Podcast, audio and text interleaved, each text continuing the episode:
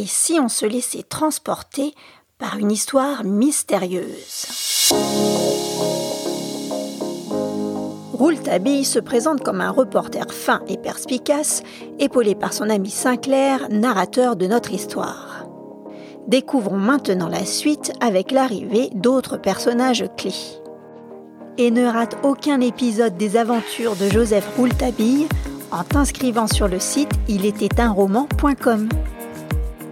Allez, c'est parti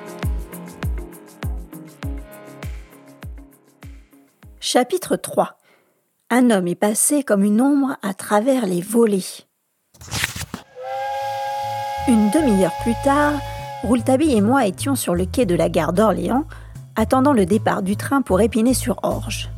Nous vîmes arriver le procureur de Corbeil, représenté par M. de Marquet et son greffier. M. de Marquet avait passé la nuit à Paris avec son greffier pour assister à la répétition générale d'un spectacle à la Sacla dont il était l'auteur anonyme. Il avait simplement signé du nom de Castiga Ridendo. Monsieur de Marquet commençait à devenir un noble vieillard, plein de politesse et de galantise, et n'avait eu toute sa vie qu'une passion, celle de l'art dramatique. Dans sa carrière de magistrat, il ne s'était véritablement intéressé qu'aux affaires susceptibles de lui rappeler un acte d'une pièce de théâtre. L'affaire de la Chambre jaune, par son côté inexplicable, devait séduire son esprit littéraire. En cela, elle l'intéressa bien plus pour sa passion de l'intrigue que pour la recherche de la vérité. Ainsi, au moment où nous le rencontrâmes, j'entendis Monsieur de Marquet dire à son greffier en soupirant Mon cher monsieur Maleine, que cet entrepreneur, avec sa pioche, ne nous démolisse pas un aussi beau mystère. Monsieur Maleine répondit Et crainte, sa pioche démolira peut-être le pavillon, mais elle laissera notre affaire intacte.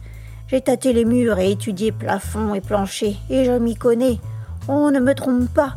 Nous pouvons être tranquilles, le mystère ne sera pas levé. Monsieur Maleine venait donc de rassurer son chef. Puis, en nous apercevant et d'un mouvement de tête discret, il nous désigna à Monsieur de Marquet. La figure de ce dernier se ferma. Voyant Rouletabille venir vers lui, il se précipita sur une portière et sauta dans le train il jeta à mi-voix à son greffier. Surtout, pas de journaliste.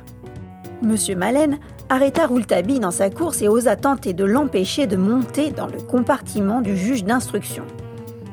Pardon, messieurs, ce compartiment est réservé, dit-il.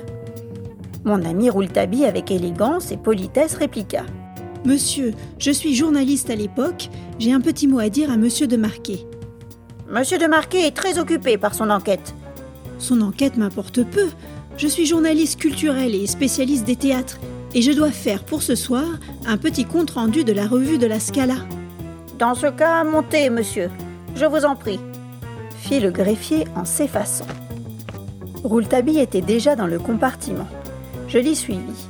Je m'assis à ses côtés, le greffier monta et ferma la portière. Monsieur de Marquet regardait son greffier. Rouletabille débuta ainsi. Oh, monsieur, n'en veuillez pas à ce brave homme si j'ai forcé la consigne. Ce n'est pas à monsieur de Marquet que je veux avoir l'honneur de parler. C'est à monsieur Castigaridendo. Permettez-moi de vous féliciter en tant que rédacteur théâtral au journal L'Époque. Et Rouletabille, m'ayant présenté d'abord, se présenta ensuite. Monsieur de Marquet, d'un geste inquiet, caressait sa barbe en pointe. En quelques mots, il expliqua à Rouletabille qu'il était un auteur trop modeste pour souhaiter que son identité soit révélée. Il tenait à garder secret que sous le nom de Castigari Dendo se cachait en réalité le juge d'instruction de Corbeil. Il ajouta après une légère hésitation. L'œuvre de l'auteur dramatique pourrait nuire à l'œuvre du magistrat, surtout en province où l'on reste encore attaché aux traditions. Oh, vous savez, vous pouvez compter sur ma discrétion s'écria Rouletabille. Le train se mit à vibrer et le juge d'instruction fut surpris de nous voir faire le voyage avec lui. Le reporter dit en souriant aimablement Monsieur, la vérité se met en marche en même temps que le train. En marche vers le château du Glandier. Quelle belle affaire, monsieur de Marquet, n'est-ce pas? Oh oui, Obscur, incroyable, inexplicable même. Je ne crains qu'une chose, monsieur Rouletabille, c'est que les journalistes s'en mêlent. Oui, il faut le craindre. Ils se mêlent de tout. Quant à moi, je ne vous parle que parce que le hasard, monsieur le juge d'instruction, le pur hasard, m'a mis sur votre chemin et presque dans votre compartiment. Où allez-vous donc, monsieur Rouletabille? Et sans broncher, Rouletabille fit Au château du Glandier. Monsieur de Marquet sursauta. Vous n'y entrerez pas, monsieur Rouletabille? Vous vous y opposerez? Pas du tout. J'aime trop la presse et les journalistes pour leur être désagréable. Mais monsieur Stangerson a fermé sa porte à tout le monde. Et elle est bien gardée. Hier, aucun journaliste n'a pu franchir la grille du glandier. Monsieur de Marquet se pinça les lèvres, déterminé à rester dans le silence. Il finit par se détendre un peu lorsque Rouletabille lui fit part de notre intention de nous rendre au glandier pour y serrer la main d'un vieil ami intime en parlant de monsieur Robert Darzac qu'il avait en fait peut-être vu une seule fois dans sa vie. Le jeune reporter s'exclama. Ce pauvre Robert, il est capable d'en mourir. Il aimait tant mademoiselle Stangerson. Monsieur de Marquet laissa échapper comme un regret. La douleur de monsieur Robert Darzac fait peine à voir. Il faut espérer que mademoiselle Stangerson sera sauvée. Espérons-le. Son père me disait hier que, si elle devait succomber, il souhaiterait alors la rejoindre dans la tombe. Quelle perte immense cela serait pour la science. La blessure à la tempe est grave, n'est-ce pas? Absolument. Mais c'est une chance inouïe qu'elle n'ait pas été mortelle. Le coup a été donné avec une force. Ce n'est donc pas le revolver qui a blessé mademoiselle Stangerson? Fit Rouletabille en me jetant un regard de triomphe. Monsieur de Marquet parut fort embarrassé. Je n'ai rien dit, je ne veux rien dire, et je ne dirai rien. Et il se tourna vers son greffier comme s'il ne nous connaissait plus. Mais on ne se débarrassait pas ainsi de Rouletabille. Celui-ci s'approcha du juge d'instruction et, montrant le matin qu'il tira de sa poche, il lui dit Monsieur le juge d'instruction, puis-je vous demander une chose, sans paraître trop indiscret? Vous avez lu le récit du matin. Il est absurde, n'est-ce pas? Je suis tout à fait d'accord avec vous, monsieur. La chambre jaune ne possède qu'une fenêtre à barreaux et une porte que l'on défonce, et on n'y trouve pas l'assassin? C'est ainsi, monsieur, c'est ainsi. Rouletabille ne dit plus rien et partit dans ses pensées. Un quart d'heure ainsi s'écoula, puis il s'adressa de nouveau au juge d'instruction. Comment était ce soir-là la coiffure de mademoiselle Stangerson? Je ne comprends pas, monsieur de Marquet. Rouletabille répliqua. Les cheveux en bandeau, n'est-ce pas? Je suis sûre qu'elle portait le soir du drame les cheveux en bandeau. Ce point est très important. Eh bien, monsieur Rouletabille, vous êtes dans l'erreur. Mademoiselle Stangerson était coiffée ce soir-là, les cheveux relevés entièrement en torsade sur la tête. Ce doit être sa coiffure habituelle, le front entièrement découvert, je puis vous l'affirmer, car nous avons examiné longuement la blessure. Il n'y avait pas de sang aux cheveux, et l'on n'avait pas touché à la coiffure depuis l'agression. Vous êtes sûr Vous êtes sûr que mademoiselle Stangerson, la nuit de son agression, ne portait pas les cheveux en bandeau? Le juge continua en souriant. Tout à fait certain, car justement, j'entends encore le docteur me dire pendant que j'examinais la blessure. C'est vraiment dommage que mademoiselle Stangerson ait l'habitude de se coiffer les cheveux relevés sur le front. Si elle avait porté la coiffure en bandeau, le coup qu'elle a reçu à la tempe aurait été atténué. Maintenant, je trouve étrange que vous y attachiez tant d'importance. Oh, mais si elle n'avait pas les cheveux en bandeau, où allons-nous? Il me faut trouver une explication. Et Rouletabille eut un geste désolé. Il demanda encore. Et la blessure à la tempe est-elle terrible? Terrible, oui. Et par quelle arme a-t-elle été faite? Ceci, monsieur, est le secret de l'instruction. Et avez-vous retrouvé cette arme? Le juge d'instruction ne répondit pas. Et la blessure à la gorge? Ici, le juge d'instruction voulut bien nous confier que la blessure à la gorge était telle que si l'assassin l'avait serrée quelques secondes de plus, mademoiselle Stangerson mourait étranglée. Rouletabille, acharné, reprit. L'affaire telle que l'a rapportée le matin me paraît de plus en plus inexplicable. Pouvez-vous me dire, monsieur le juge, quelles sont les ouvertures du pavillon Portes et fenêtres? Il y en a cinq, répondit monsieur de Marquet, après avoir toussé deux ou trois fois, mais ne résistant plus à l'envie d'étaler tout l'incroyable mystère de l'affaire dont il avait la charge. Il y en a cinq, dont la porte du vestibule, la seule porte d'entrée du pavillon, qui reste toujours automatiquement fermée. Elle ne peut s'ouvrir de l'intérieur ou de l'extérieur que par deux clés spéciales qui ne quittent jamais le père Jacques et monsieur Stangerson.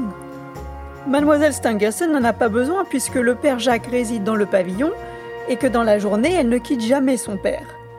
Quand ils ont réussi à se précipiter tous les quatre dans la chambre jaune, la porte d'entrée du vestibule, elle, était restée fermée comme toujours. Les deux clés de cette porte étaient l'une dans la poche de M. Stangerson, l'autre dans la poche du père Jacques. Quant aux fenêtres du pavillon, elles sont quatre. L'unique fenêtre de la chambre jaune, les deux fenêtres du laboratoire et la fenêtre du vestibule. La fenêtre de la chambre jaune et celle du laboratoire donnent sur la campagne. Seule la fenêtre du vestibule donne sur le parc. Rouletabille s'écria. C'est par cette fenêtre-là qu'il s'est sauvé du pavillon.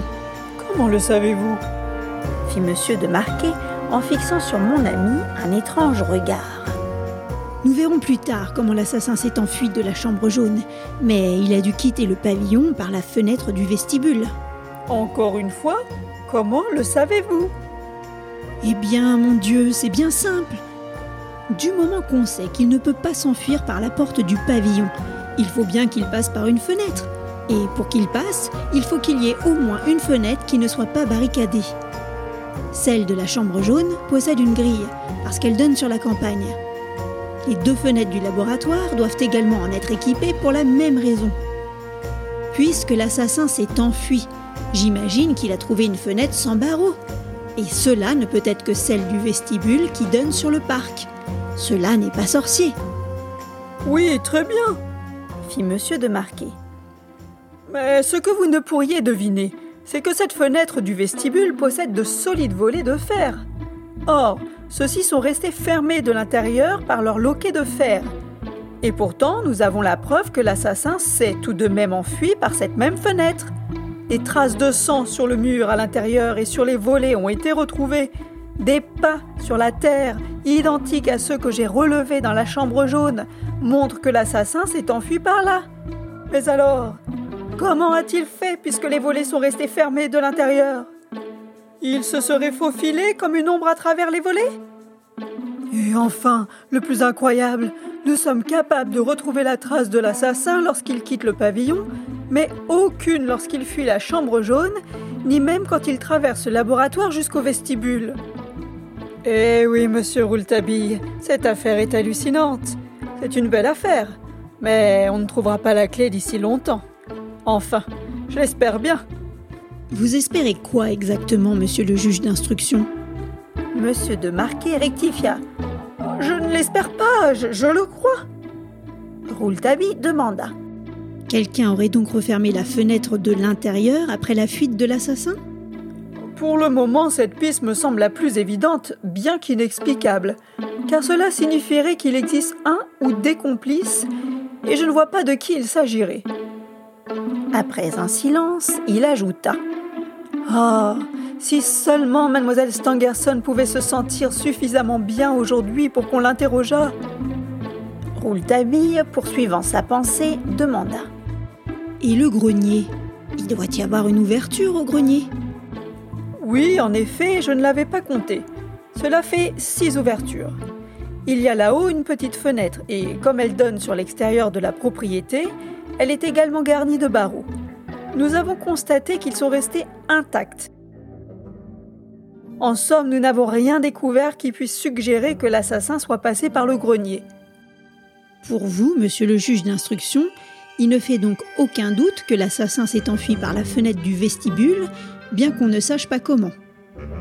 Tout le prouve. Hmm, je le crois aussi. Obtempéra gravement Rouletabille. Puis il reprit. Si vous n'avez trouvé aucune trace de l'assassin dans le grenier, comme par exemple ces traces de pas noirs que l'on retrouve sur le parquet de la chambre jaune, vous devez être amené à penser que ce n'est pas lui qui a volé le revolver du père Jacques. D'un haussement de tête significatif, le juge fit. Les seules traces retrouvées au grenier sont celles du père Jacques, et il était avec monsieur Stangerson. Bien heureusement pour lui d'ailleurs. Alors, que vient faire le revolver du père Jacques dans tout ce drame? Surtout qu'il semble avoir blessé l'assassin plus que mademoiselle Stangerson. Sans répondre à cette question, qui sans doute l'embarrassait, Monsieur de Marquet nous apprit qu'on avait retrouvé les deux balles dans la chambre jaune, l'une dans le mur où s'étalait une main rouge d'homme et l'autre dans le plafond. Dans le plafond? répéta à mi-voix Rouletabille. Vraiment? Dans le plafond? Voilà qui est fort curieux. Dans le plafond. Il se mit à fumer en silence. Quand nous arrivâmes à Épinay-sur-Orge, je dus lui donner un coup sur l'épaule pour le faire sortir de son rêve et le faire descendre sur le quai. Là, le magistrat et son greffier nous saluèrent, nous faisant comprendre qu'ils nous avaient assez vus. Puis, ils montèrent rapidement dans une voiture qui les attendait. Rouletabille demanda à un employé de la gare. Combien de temps faut-il pour nous rendre au château du Glandier à pied Une heure et demie à une heure trois quarts, sans se presser, répondit l'homme. Rouletabille admira le ciel, il me prit par le bras et me dit Allons-y, j'ai besoin de marcher. Eh bien, Rouletabille, ça se débrouille?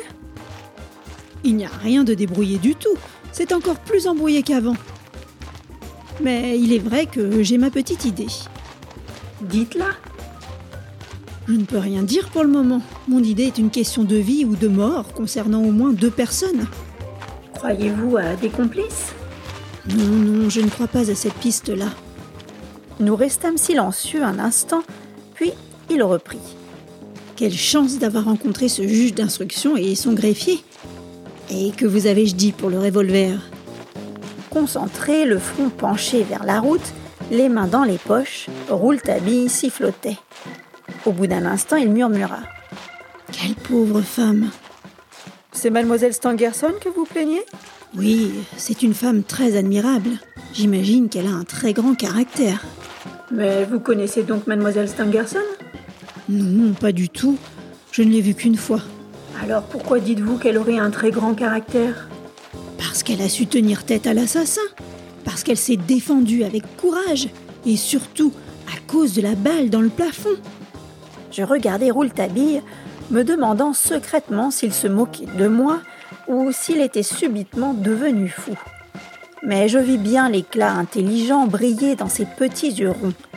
Et puis, j'étais habituée à écouter ses propos décousus qui me semblaient mystérieux au premier abord, jusqu'au moment où, en quelques phrases rapides et nettes, il me livrait le fil de sa pensée. Alors, soudain, tout s'éclairait, ces mots qu'il avait prononcés et qui m'étaient apparus vides de sens se reliaient entre eux avec évidence. Comment n'avais-je pas compris plus tôt?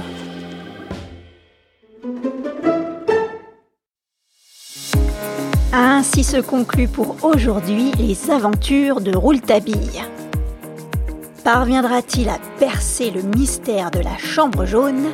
La suite au prochain épisode. Si tu souhaites m'encourager dans la réalisation de ce podcast, si tu aimes les récits d'Il était un roman, merci de me suivre, d'aimer, de mettre des étoiles sur ta plateforme de podcast ou de t'inscrire à ma newsletter sur ilétaitunroman.com. Merci pour ton écoute et à très vite